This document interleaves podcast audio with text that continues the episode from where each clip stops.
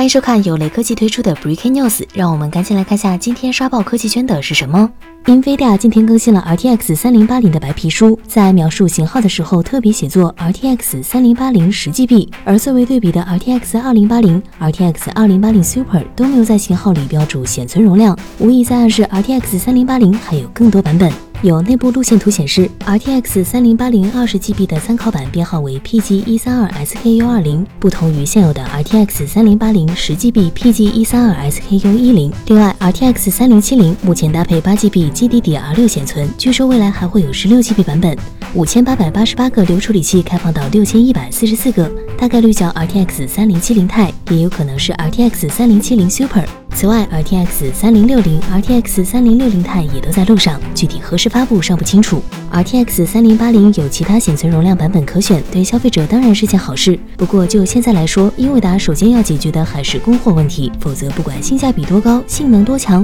普通人买不到还是没有意义。从昨晚首销情况来看，英伟达供货做的一团糟，扣个饥饿营销的帽子也不为过。